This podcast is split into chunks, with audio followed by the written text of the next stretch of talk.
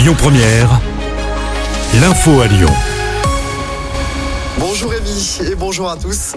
La ligne TGV Paris-Lyon fermée pendant 4 jours en novembre. L'annonce a été faite aujourd'hui par la SNCF. La ligne va être fermée du samedi 9 au mardi 12 novembre inclus en cause des travaux visant à améliorer sa régularité et sa capacité.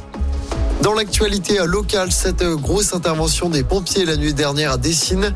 Un poids lourd était en feu sur la route nationale 346 dans le sens Marseille-Paris.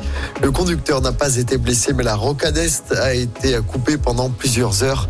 Même chose pour certaines lignes de tram et le Rhône Express. La circulation est revenue à la normale vers 3 heures du matin. Un homme est toujours en fuite après l'attaque d'une fabrique de bijoux à Villeurbanne. C'était mardi, quatre employés avaient été séquestrés et menacés par des braqueurs armés.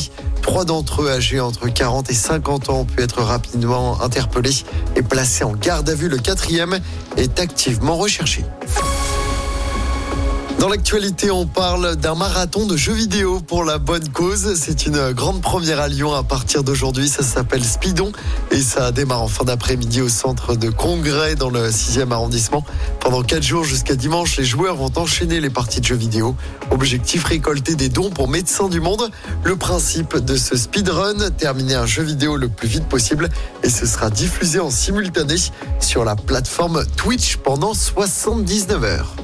Encore un week-end bien chargé sur les routes de la région à l'occasion d'un nouveau chassé-croisé des vacances scolaires. Il y aura du monde à partir de demain dans le sens des départs.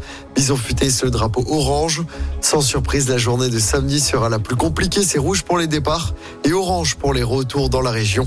Il est recommandé, si possible, de prendre le volant dimanche. Journée classée verte dans les deux sens. En football, la suite des quarts de finale de la Coupe de France ce soir. Le Puy Petit poussé de la compétition affronte le Stade Rennais. Le match se joue à Geoffroy Guichard à Saint-Etienne. Coup d'envoi à 20h45. 30 000 personnes attendues au stade. Je rappelle hein, que le tirage au sort des demi-finales de la Coupe de France aura lieu demain soir. L'OL et Valenciennes sont les deux premiers clubs qualifiés pour le dernier.